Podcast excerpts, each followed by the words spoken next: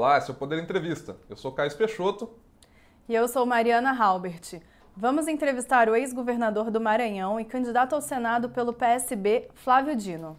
Flávio Dino tem 54 anos, é advogado e professor de direito. Foi juiz de 1994 a 2006 e, nesse mesmo ano, foi eleito deputado federal pelo PCdoB. Foi governador de 2015 até o começo de 2022, quando deixou o cargo para concorrer ao Senado pelo Maranhão. Ele foi eleito sempre pelo PCdoB, partido ao qual foi filiado por 15 anos, mas deixou a legenda em 2021 e se filiou ao PSB. Governador, obrigado por ter aceitado o convite. Caio, muito obrigado a você, a Mariana, ao Poder 360. A minha saudação a todos que nos acompanham. Agradecemos também a todos os web espectadores que assistem a este programa. Essa entrevista está sendo gravada no estúdio do Poder 360 em Brasília, em 26 de setembro de 2022. Para ficar sempre bem informado, inscreva-se no canal do Poder 360, ative as notificações e não perca nenhuma informação relevante. Governador, eu começo a entrevista perguntando: a campanha do ex-presidente Luiz Inácio Lula da Silva está fazendo um esforço para tomar votos da Simone Tebet, do MDB, e principalmente do Ciro Gomes, do PDT, para tentar ganhar do Jair Bolsonaro já no primeiro turno. O Ciro vinha fazendo críticas ao Lula, mas subiu o tom ainda mais depois que começou essa campanha pelo chamado voto útil. A Simone Tebet também está também tá incomodada com isso. O diálogo com essas duas forças políticas vai ficar inviabilizado num eventual segundo turno? Nem no segundo turno, Caio, nem posteriormente no exercício do governo, uma vez que o voto útil é um mecanismo legítimo constituído pela própria sociedade. Na verdade, o voto útil não depende da vontade deste ou daquele político. São as condições objetivas que determinam que em cada eleição haja ou não haja o chamado voto útil. É normal que as pessoas que estão é, com a marcante, a enfática rejeição ao Bolsonaro busquem liquidar logo a eleição. E isso é positivo para essas pessoas, que constituem a imensa maioria do povo, e nessas condições, nessa situação concreta que estamos vivenciando, não há dúvida que o voto útil é um voto de proteção da democracia, uma vez que retirará do Bolsonaro as condições de tumultuar o jogo político no Brasil. É, vencer no primeiro turno, Lula vencer no primeiro turno, constitui também uma espécie de redução de danos, é, porque o Bolsonaro, cada dia mais fora do tom, assim como os seus, né? cada dia mais descontrolados, desatinados, e isso é sempre perigoso. Por isso, creio que não dá para culpar o PT ou o Lula pelo chamado voto útil. Ele é algo da sociedade, algo que existe concretamente, existiu em outras eleições e, a meu ver, existirá nessa também. Mas se houver segundo turno entre Lula e Bolsonaro, como que o senhor vê a campanha, né? Como que ela vai acontecer? Será mais agressiva do que já tem sido nessa reta final? Infelizmente, sim. Nós estamos vendo nesta semana, sobretudo em algumas regiões do país, é, esse acirramento de ânimos, em que pessoas acabam tentando imitar o seu líder. Então, o Bolsonaro, com, sempre com estilo muito agressivo, é, desde sempre, é a sua marca identitária, emula esses sentimentos de ódio, de, até de desespero, eu diria, para os seus seguidores mais radicais. Então, é, essa semana vai ser bem difícil e certamente, se houvesse segundo turno, que Deus há de evitar, é, nós teríamos também um quadro realmente que não se confunde com a chamada polarização, porque a polarização é inerente ao, pluralismo político. É, nós estamos falando de um campo civilizacional, ou seja, um campo político que está na moldura da Constituição e da gramática da democracia, e um campo externo a este dicionário, a essa gramática, que é o campo hoje liderado pelo Bolsonaro. Então, evitar o segundo turno é uma coisa importante nesta conjuntura. Daqui até o primeiro turno, que é nesse domingo, a gente está gravando segunda-feira, dia 26, o Bolsonaro vai aumentar ainda mais o tom contra o Lula, provavelmente, e vai focar em casos de corrupção que apareceram no governo do PT para poder tentar aumentar a rejeição do Lula. pelo que o senhor, como o senhor vê que o como o Lula poderia responder a esses ataques? Isso uma forma, ele tem uma forma de fazer isso não colar nele? Acho que essa pauta de 2018 foi é, superada pela própria população, porque é, foi muito visível que houve anomalias graves nos processos judiciais é, conduzidos pelo ex-juiz Sérgio Moro. Aliás, o Sérgio Moro está sendo agora severamente punido pelo próprio povo do Paraná, até aqui ele com muita dificuldade na eleição do Senado. E isto decorreu, não há dúvida, do fato de haver um reconhecimento de que ele corrompeu o combate à corrupção na medida que se encantou pela luta partidária e usou a toga para isso. Então, esse, esse fato, a meu ver, encobriu, é, passou por cima dessa agenda que marcou a eleição de 2018. A agenda da eleição de 2018 está dada, é a agenda socioeconômica, e nesta agenda o Bolsonaro não tem nada a mostrar, nada, rigorosamente nada. E é por isso que, a meu ver, ele tem uma rejeição muito alta. A rejeição dele vem da pandemia, vem do desrespeito às famílias, vem do, da falta de humanidade, de humanismo, que marcou a sua atitude durante a pandemia e se agravou nesses anos mais recentes com a inflação brutal, não só nos combustíveis, mas também, eu diria até, sobretudo, nos alimentos. Então, essa rejeição deriva da pauta predominante na cabeça do povo e, portanto, não acredito que esses é, ataques nessa fundados nessa suposta corrupção produzam danos. Tanto é que, neste momento, nós estamos gravando na segunda-feira, o vídeo que está sendo espalhado, pelo menos no Maranhão, pela campanha do Bolsonaro, é um vídeo manipulado, grosseiramente manipulado, sobre fechamento de igrejas. Então, nem o bolsonarismo acredita mais na pauta corrupção e resolveu realmente apelar para a baixaria, para a manipulação grosseira com essa inverdade, com esse disparate de que o presidente Lula iria fechar igrejas uma vez eleito. Então, é esse tipo de terrorismo que deve ser praticado agora, nesses, nesses últimos dias, mas, a meu ver, não alterará o resultado da eleição do domingo. E aproveitando que o senhor falou dessa questão do, do, da fake news sobre fechamento de templos, um dos principais grupos em que Bolsonaro tem apoio majoritário é justamente dos evangélicos. Durante o governo Lula, principalmente, a interlocução com vários desses setores foi muito boa até, né? Em que, a esquerda errou ao longo do tempo para que a relação com os evangélicos desandasse tanto? A organização política dos vários setores sociais é legítima. Creio que os nossos irmãos e irmãs cristãos evangélicos têm uma pauta que deve ser ouvida. E às vezes não houve este entendimento é, houve uma confusão, Mariana, em certos momentos, de que defender a laicidade implicaria é, cultivar, às vezes, uma separação absoluta entre igreja e Estado, que não é compatível com o fato da religião ser um fenômeno social existente desde sempre e ser uma dimensão humana fundamental. Então, acho que essa confusão em torno do conceito da laicidade é, por parte de alguns integrantes da esquerda levou a esse afastamento. Acho que agora a campanha está demonstrando a importância desse diálogo mais amplo, envolvendo todas as religiões, é, e com isso acho que esse sentimento vai sendo superado aos poucos. Esse distanciamento de fato existiu, é, e houve até alguns setores é, das cúpulas de algumas igrejas, não de todas, que se deixaram encantar pelo Bolsonaro, que é tudo, tudo menos cristão. O Bolsonaro, eu tenho absoluta certeza, inclusive porque eu o conheço, não é capaz de dizer o nome dos autores dos quatro evangelhos. Se você entregar a Bíblia para Bolsonaro, ele não sabe onde começa o Antigo Testamento e onde começa o Novo Testamento. Ou seja, é um farsante.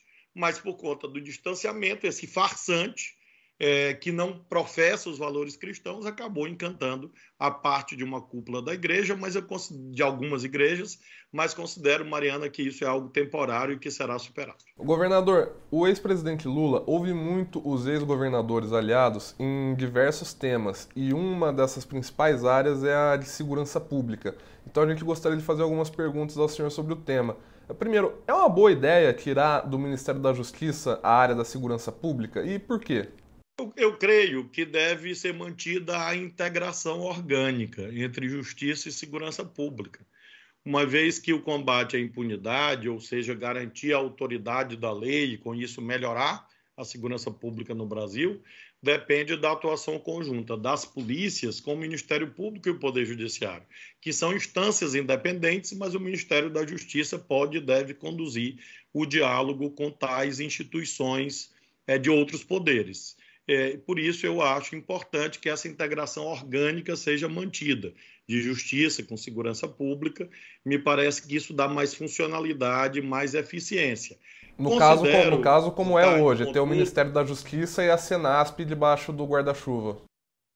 Isso, isso, manter lá e considero, Caio, que a ideia de uma ênfase na segurança pública no Ministério da Justiça é correta porque de fato é uma demanda nacional hoje. Durante algum tempo tinha essa ideia de que segurança pública era um assunto exclusivamente dos estados. E hoje a gente vê que não, que é uma integração operacional, é fundamental para combater, por exemplo, o chamado novo cangaço, que são esses crimes violentos, é, de roubos, assaltos, é, às vezes espetaculosos em várias cidades. Temos a temática das fronteiras, é, do tráfico de um modo geral, de armas, de drogas, biopirataria, combate às queimadas ilegais na Amazônia. Então, há alguns temas que a presença federal na segurança pública é, sim, muito importante. E qual que será a política de Lula para a área da segurança pública? Por exemplo, é, uma campanha por desarmamento, né? ou então uma reforma das polícias. O que, que os, a campanha está vislumbrando para essa área e o que, que o senhor defende para essa área da segurança pública?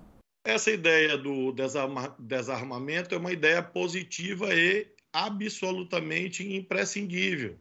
Uma vez, Mariana, que muito recentemente, por desatinos do atual presidente da República, foi editada uma legislação muito permissiva sobre a aquisição de armas de fogo. E isso fez com que tais armas fossem parar na mão das quadrilhas, das organizações criminosas. É? Esses supostos clubes de tiro, de caça, de colecionadores, tão prestigiados pelo presidente da República, em larga medida são fachadas ou são instâncias infiltradas pelo crime organizado pelo PCC, pelo Comando Vermelho, por essas grandes quadrilhas. E isto é uma irresponsabilidade. E eu lamento que uma parte do Exército Brasileiro tenha compactuado com isto. Então, esse, sem dúvida, é um tema fundamental, porque a sociedade precisa de armas de fogo? Infelizmente, sim. Porém, armas de fogo nas mãos certas e não arma de fogo na mão de qualquer pessoa, que isso resulta em tragédias. Então, esse é um tema fundamental. O outro tema fundamental é o papel da Polícia Federal e da Polícia Rodoviária Federal. O terceiro tema fundamental, na minha perspectiva, é a integração operacional entre a, a, os órgãos federais, os estados e os municípios uma vez que as guardas municipais devem ser chamadas também para funcionar como uma espécie de policiamento comunitário é, próximo, uma chamada polícia de proximidade, e com isso ajudar também todas as comunidades. Mas como seria essa? O senhor mencionou o papel da Polícia Federal e da, e da PRF, da Polícia Rodoviária Federal. Teria alguma alteração em relação ao que é hoje? Na, na, na sua visão, seria necessário mudar alguma coisa? Sem dúvida que sim, uma vez que, em primeiro lugar, algumas dessas polícias foram fortemente politizadas. Nós precisamos deixar claro para todas as polícias de que quem anda com a arma na cintura não pode colocar ideologia na frente, ou seja, o que deve presidir a atuação da polícia deve ser a lei e não interesses visões políticas ideológicas, e ao mesmo tempo nós temos que premiar aqueles que se comportam positivamente. Então, nós precisamos de carreiras estruturadas, que valorizem o profissionalismo, valorizem o mérito, o merecimento, é, para acesso aos postos de comando e, sobretudo, essa questão: nós precisamos tirar a política de dentro das polícias. Uma polícia politizada pode constituir um bando, um bando armado contra o Estado Democrático de Direito. Então, quem anda com a arma na cintura não pode é, rasgar a lei para atender os seus interesses partidários. Então, isso é fundamental. E você faz isso, inclusive, com normas. Normas que garantem, por exemplo, hierarquia e disciplina. Hierarquia e disciplina são valores estruturantes de agrupamentos armados, porque senão cada um faz o que quer. E aí, meu amigo, isso é um perigo. Nós vimos o, o candidato a deputado, provavelmente o deputado federal eleito Guilherme Bolos, sendo abusivamente abordado na Avenida Paulista neste domingo por um tenente da Polícia Militar que tem nos seu, seus perfis nas redes sociais postagens favoráveis à extrema-direita no Brasil. Isso é inaceitável. Isso é inaceitável. E por isso mesmo nós precisamos desta reforma, eu diria, separar política de polícia. Isso, senhor, mas isso pelo o senhor está falando de um é uma reforma digamos, executiva, não seria necessário mudar regras na prática, mais aplicação. Mas, por exemplo, polícias militares e, e civis, que são estaduais, mas elas obedecem a normas federais também. O senhor, na sua visão, precisa mudar alguma coisa na forma de funcionamento dessas polícias, fazer alguma reforma, alguma reforma da civil e da militar, que, lógico, federal, PRF são importantes, mas o grosso do policiamento são feitos por essas, por essas, duas, por essas duas instituições, cada uma em seu estado. O presidente Lula tem enfatizado o tempo inteiro a centralidade do diálogo com os governadores. É, ele mesmo tem dito isso em sucessivos pronunciamentos, entrevistas, discursos, que uma das suas primeiras ações será convidar os governadores para uma reunião. Eu creio, e se eu tiver a honra de ser senador do meu estado, que o Senado deve ajudar para que esse diálogo federativo resulte em pactos e não em intervenções. Houve ideias de intervenções é, da esfera federal por sobre os governadores. Isso é um absurdo. Os governadores têm que continuar com o comando tanto da Polícia Militar quanto da Polícia Civil, e mudanças devem ser feitas mediante o diálogo. Nós temos o conceito do SUSP, Sistema Único de Segurança Pública, nós temos o Fundo Nacional de Segurança Pública, e é por intermédio desses instrumentos e do diálogo federativo que a gente deve avançar. Essa ideia antiga de integrar polícias, unificar polícias, etc., realmente não me parece uma prioridade no momento, até em vista da experiência como governador de Estado. E o senhor acha que é necessário reduzir a população carcerária no país? Há um esforço, Mariana, nessa direção com as medidas despenalizadoras. Isso compete, sobretudo, ao Poder Judiciário, uma vez que não é o Poder Executivo que condena, que julga, que atribui penas.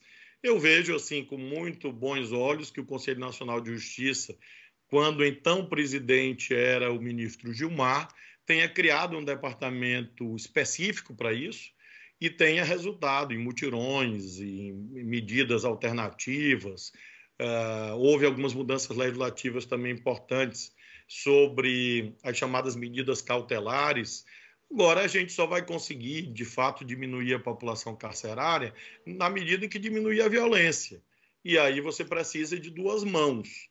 A mão da repressão, nós temos falado aqui até agora sobre polícias, enfim, armas, e a mão social, todas as políticas de segurança pública que deram certo no mundo partiram da unificação ou da convergência entre essas duas mãos, repressão e a dimensão social. Essa dimensão social foi esquecida no Brasil nos últimos anos, de um modo geral. É claro que a violência só sobe e, e, com isso você tem crimes contra o patrimônio, você tem ação de quadrilhas, você tem a juventude sendo chamada uh, e sendo recrutada por essas quadrilhas. E aí, se você não cuida de educação, de escola de tempo integral, de trabalho jovem, aí fica muito difícil pensar em diminuição da população carcerária. Pelo que o senhor está dizendo, o senhor não apoiaria, por exemplo, fazer uma alteração na lei de drogas para reduzir a chance de uma pessoa presa com uma pequena quantidade de drogas ser enquadrada como traficante, como hoje é comum? Hoje acontece isso ainda, Caio, mas de modo residual. É, a imensa maioria dos juízes já tem decidido na direção certa, de distinguir o dependente, que é uma pessoa doente, o usuário, que é uma pessoa que não pratica atividade comercial, do traficante o foco da ação repressiva deve ser o traficante, o grande traficante, aquele que de fato industrializa, comercializa. Esse, de fato, deve ser o foco do Estado, e eu creio que o Poder Judiciário já está indo nessa direção e não precisa mudar a lei para que essa jurisprudência correta se afirme. A gente já tangenciou um pouquinho aqui esse tema, mas eu queria saber um pouco, de uma forma um pouquinho mais detalhada, na visão do senhor, o que é necessário mudar no combate ao crime organizado de fato? Você precisa, no, no caso, diminuir o poder bélico dessa gente. Eles têm acesso a fuzis, metralhadoras, etc. E isso, às vezes, dá um poder até superior ao poder do Estado. E sempre é muito mencionado o papel da inteligência. É, nós governadores do Nordeste, na época em que era ministro Raul Jugman, eh, no governo Temer, chegamos a pactuar a constituição do Centro de Inteligência do Nordeste, que foi instalado em Fortaleza. Infelizmente, essa visão não foi adiante. Veio o governo Bolsonaro e, e depois o Moro perdido com aquela, aquele conjunto de ideias esdrúxulas que ele chamou de pacote anticrime e essas coisas positivas foram sendo abandonadas. Então, é por esse caminho, Mariana. Não existe uma saída assim mágica, mas a integração entre os estados, integração de inteligência, os centros regionais de inteligência e combater o armamentismo, o belicismo. Esse é o caminho fundamental para a gente enfrentar essas quadrilhas. A gente está conversando aqui com o senhor, que é, um, que é um político de esquerda, sobre segurança pública, mas hoje em dia o debate sobre segurança pública é uma área em que a direita se sente muito mais à vontade que a esquerda. É, a esquerda negligenciou essa discussão nos últimos anos? Quando você vê um político hoje como Marcelo Freixo, que creio é, vencerá a eleição para o governo do Rio de Janeiro, você vai ver um esforço sincero de todos nós de nos aprofundarmos na temática da segurança pública. Então, durante algum tempo, Caio, veio essa ideia de que é, repressão não adiantava nada.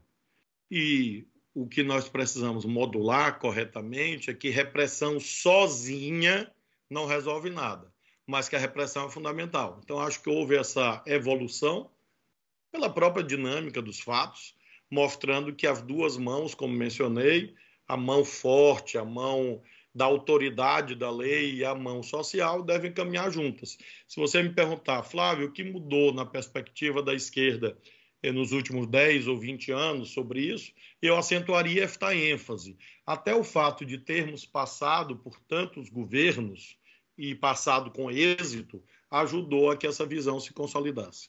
E em comício realizado em São Luís, no seu estado, Maranhão, Lula disse que o senhor será eleito senador, mas não vai ficar no Senado por muito tempo. Essa frase foi interpretada como uma sinalização de que o senhor pode assumir o comando de algum ministério. Convidado, o senhor integrará de fato o executivo e qual pasta o senhor poderia assumir? Bem, de fato, o presidente Lula disse essa frase, eu até brinquei com ele porque a frase tem um terrível duplo sentido, né?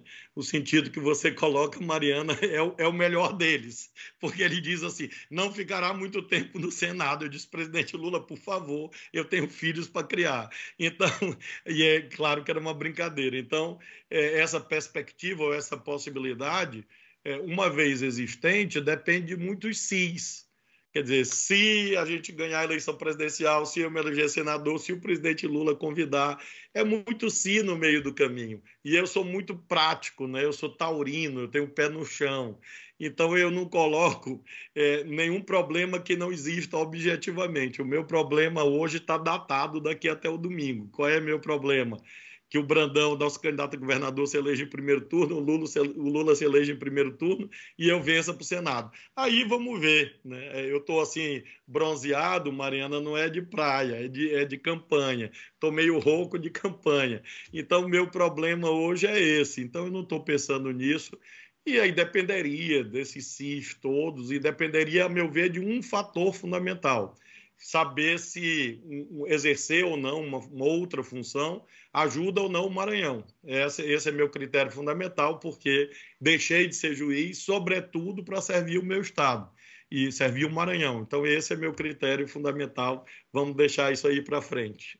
Indo para uma outra área, no caso, mas também falando em ministérios, é, pelo que o senhor conversa com presidente Lula, com o entorno do presidente Lula, o senhor acha que o próximo ministro, que em o presidente Lula ganhando, ele nomearia. Qual seria o perfil de pessoa que ele nomearia para o Ministério da Economia ou da Fazenda, seja lá o nome que tenha isso no eventual novo governo Lula? Tem gente cotada no que o senhor esteja sabendo? Caio, eu, eu acredito que o presidente Lula tem dado sinais é, em duas direções é, essenciais. O primeiro, de uma equipe plural, de uma equipe ampla politicamente. Ou seja, a aliança Lula-Alckmin não é puramente eleitoral, ela é uma aliança política duradoura. E nós vamos precisar disto.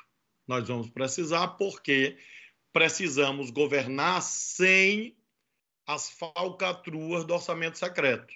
Então, você precisa de uma ampla sustentação política para poder governar bem, conseguir alcançar suas metas.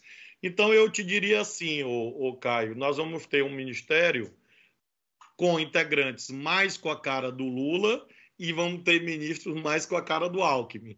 Então, isso significa já esse pluralismo. É, não me refiro a legendas partidárias necessariamente, me refiro a perfis, a origens, a concepções, paradigmas. Em segundo lugar, o presidente Lula tem falado muito de uma espécie de renovação, ou seja, creio que ele vai fazer uma equipe com nomes que não exerceram ainda em outros governos dele próprio, da Dilma, ou seja lá de quem for, funções é, na esplanada dos ministérios. Ele tem o senhor percebe uma claro. preocupação de projetar novos líderes de esquerda? O presidente Lula é, fala sempre de que vai viver 120 anos. É, considerando as, as, as, múltiplas improbabilidades que marcam a sua vida, eu não duvido que ele viva 120 anos.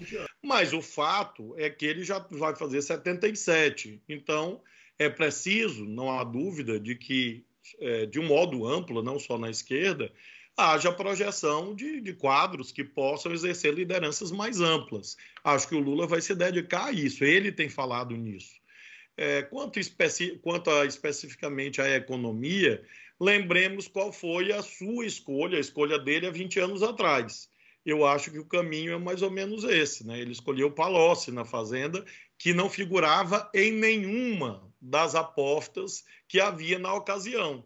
Então, eu acho que o Lula, por ser uma pessoa mediadora, uma pessoa que acredita nas mediações, no diálogo, vai buscar um mediador para exercer uma função no Ministério da Fazenda, uma pessoa que seja de fácil diálogo. É isso que ele tem dito e me parece, de um modo geral, um caminho correto. E como que o senhor avalia as críticas é, que estão sendo feitas nessas últimas semanas por Lula não ter apresentado de fato um programa de governo, né? É, foi protocolado no TSE apenas as diretrizes. E por ele também se basear tanto no seu legado dos governos anteriores, ao invés de focar mais em propostas para o futuro. Mariana, o, o, o Lula é um político diferenciado dos poucos na história brasileira em que ele próprio já é em larga medida o programa. Se você olhar é, nomes que são símbolos, eu diria assim, nomes que por si só já representam um conjunto de ideias. Se eu falar para você Getúlio Vargas, independentemente de qualquer consideração programática, você vai conseguir entender o que seria um governo de Getúlio Vargas, assim como se eu disser Juscelino Kubitschek. Ou seja, há nomes que são tão fortes, mas tão fortes, que eles por si só já trazem as ideias anexadas, indexadas. E nesse aspecto, a vinculação ao legado é uma espécie de garantia. O legado é a negação do cheque em branco. Porque alguns falam, ah, cheque em branco, mas como? Você tem uma prática concretamente existente é, em outro momento, é verdade, mas uma prática muito clara que ilumina o futuro. Então, o que, é que você pode esperar do, do governo Lula a partir dessas premissas? Um governo com forte preocupação social. Esse é, esse é um drama brasileiro. O governo Lula, aliás, ontem, esses dias, ele frisou: se olha, se você olhar sobre a perspectiva da Constituição, da Bíblia, da Declaração Universal de Direitos Humanos, é, ninguém pode passar fome. Então, é um governo ancorado fortemente na temática social. E, de outro lado, um governo moderado. Então, é um governo que de, de reformas, não há dúvida, um governo reformista, mas um governo ponderado, um governo de moderação, um governo plural.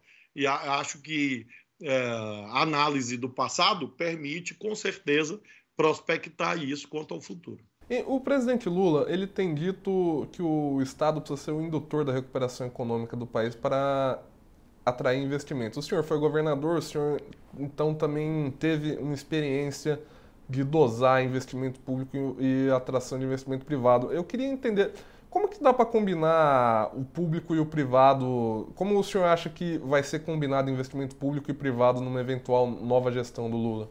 Caio, acho que o primeiro ponto é romper essa dicotomia, uma vez que eles andam de mãos dadas de modo inevitável.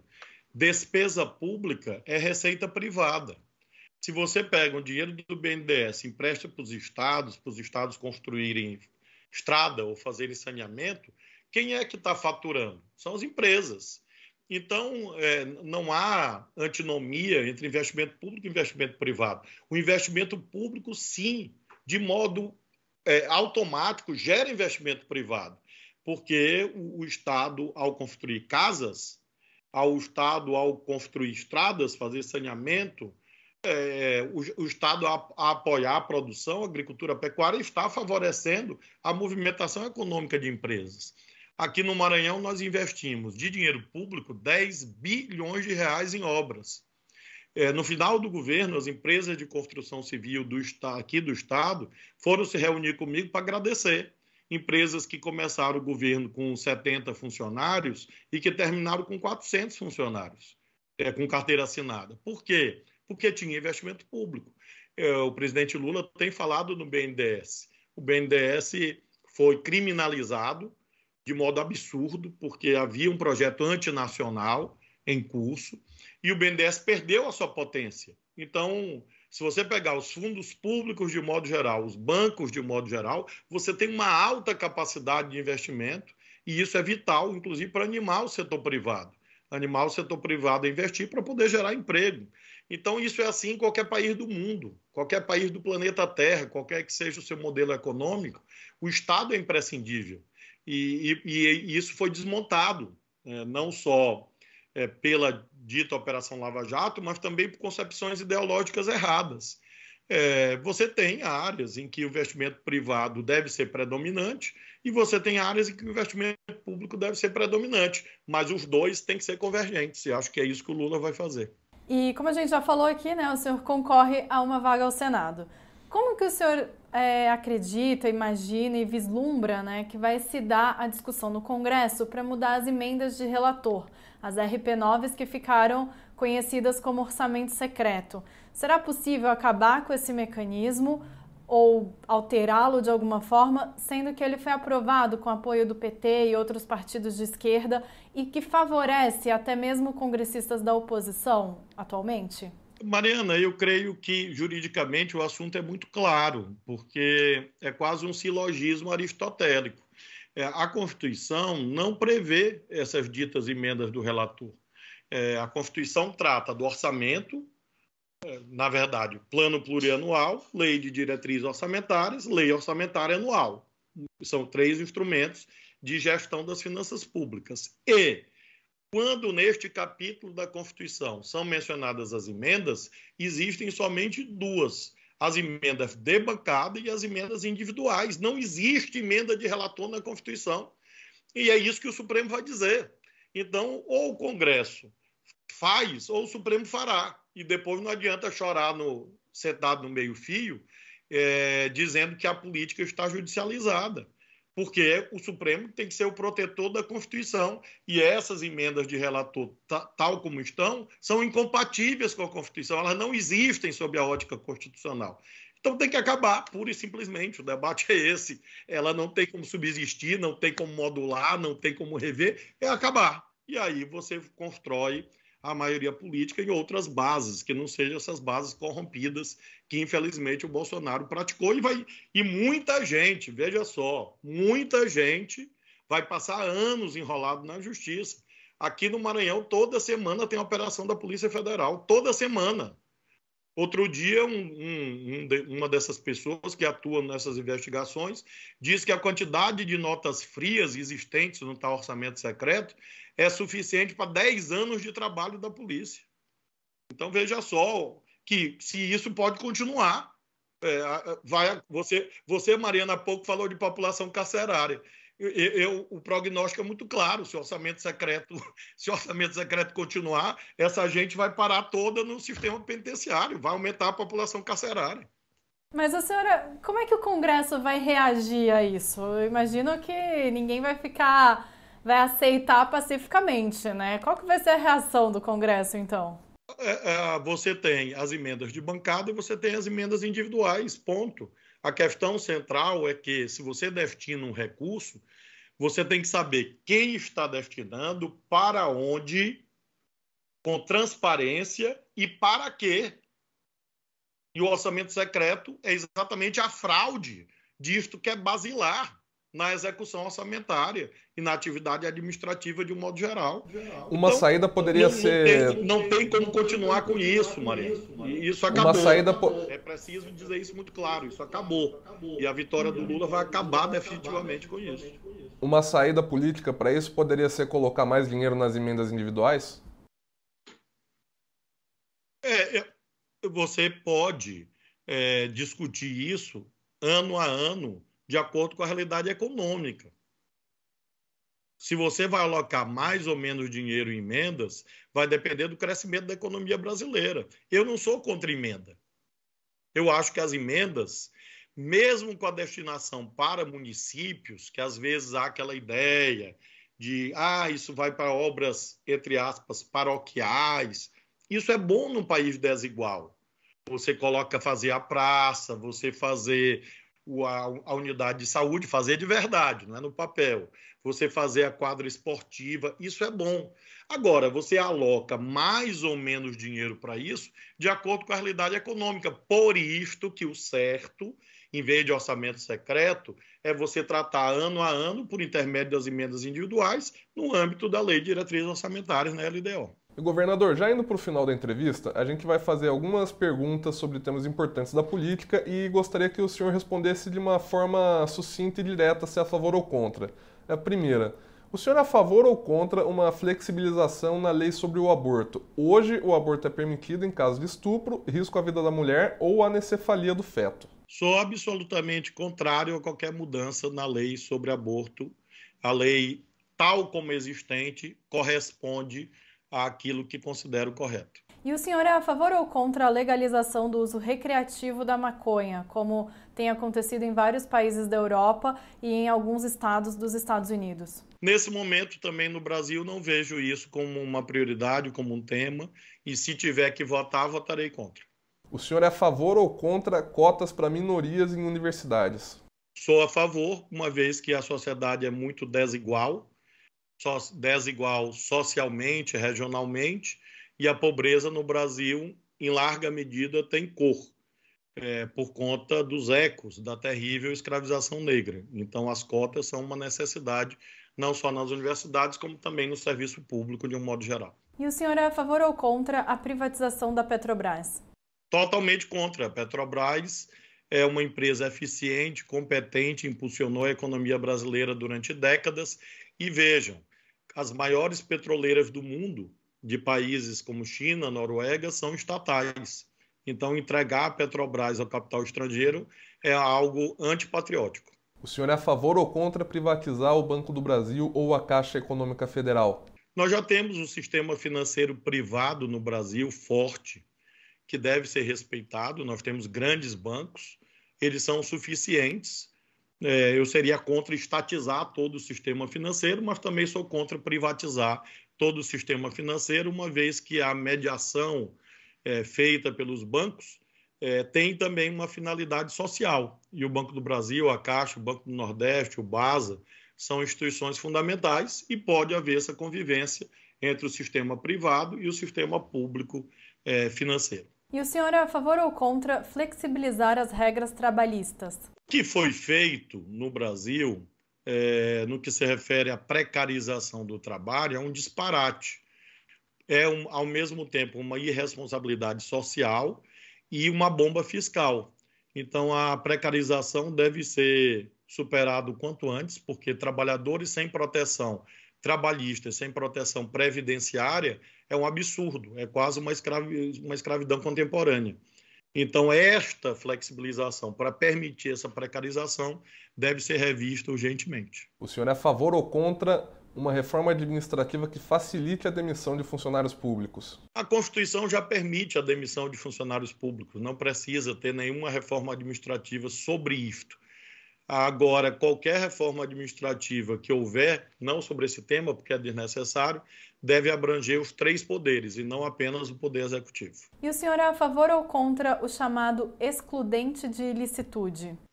As excludentes de antijuridicidade ou excludente de ilicitude já existem no Código Penal e não precisa mexer nisso. Ampliar é um absurdo. Você tem a excludente de ilicitude como estrito cumprimento do dever legal, exercício regular de direito, estado de necessidade, legítima defesa, ponto, está correto, não precisa mexer nisso. Mexer nisso é favorecer o abuso de autoridade. O senhor apoia, apoiaria, é a favor ou contra uma reforma tributária? E essa é uma pergunta meio ampla, tá? eu sei, o senhor, pode, o senhor pode dizer qual reforma tributária o senhor apoiaria caso apoie. A reforma tributária é essencial, creio que deve ser um tema do primeiro ano de governo, com dois objetivos fundamentais. O primeiro, aumentar a progressividade, quer dizer, observar o princípio da capacidade contributiva que está no artigo 145 da Constituição, é, criando impostos para os bilionários, para os milionários, é, impostos que abranjam o IGF, Imposto sobre Grandes Fortunas, também Imposto sobre Heranças. E, por outro lado, você é, reajustar a tabela do imposto de renda para os assalariados, que estão com a tabela congelada durante todo o governo Bolsonaro e, por isso, estão pagando mais imposto. Esse é um exemplo da progressividade, ou seja, do respeito ao princípio da capacidade contributiva. De outro lado, uma reforma tributária que simplifique o sistema tributário, dê maior eficiência econômica, sobretudo com a unificação de ISS, tributo municipal, ICMS, tributo estadual, PIS, COFINS e IPI, que são tributos federais. Unificar isso é muito positivo. E sobre meio ambiente, como promover a preservação e, ao mesmo tempo, o desenvolvimento da Amazônia? É apoiando a economia verde. Nós temos muitos projetos importantes dos estados. Nós apresentamos isso no âmbito do consórcio de governadores da Amazônia Legal, quando eu era presidente, ao fundo LIFE, é, que foi lançado pelo presidente Biden, é, os projetos foram aprovados e esse, essa é a prova. De, infelizmente, o governo Bolsonaro travou tá, ao não dar uma carta de anuência aos estados terem acesso aos recursos da coalizão LIFE, mas os projetos estão aprovados tecnicamente, devem ser retomados. Você tem o Fundo Amazônia também congelado durante todo o governo Bolsonaro, de modo criminoso, e por intermédio desses instrumentos, você apoiar a economia verde é, porque aí é, aí é o caminho pelo qual você compatibiliza a necessidade de proteção ao meio ambiente com a dimensão da sustentabilidade social, é, uma vez que são 30 milhões de pessoas que vivem na Amazônia. Então, você tem múltiplas possibilidades de desenvolvimento econômico, respeitando a floresta em pé e valorizando a floresta em pé e valorizando e monetizando e remunerando os serviços ambientais e ecossistêmicos que são prestados pela Amazônia brasileira. Chega ao fim essa edição do Poder Entrevista. Em nome do jornal digital Poder 360, eu agradeço ao ex-governador Flávio Dino.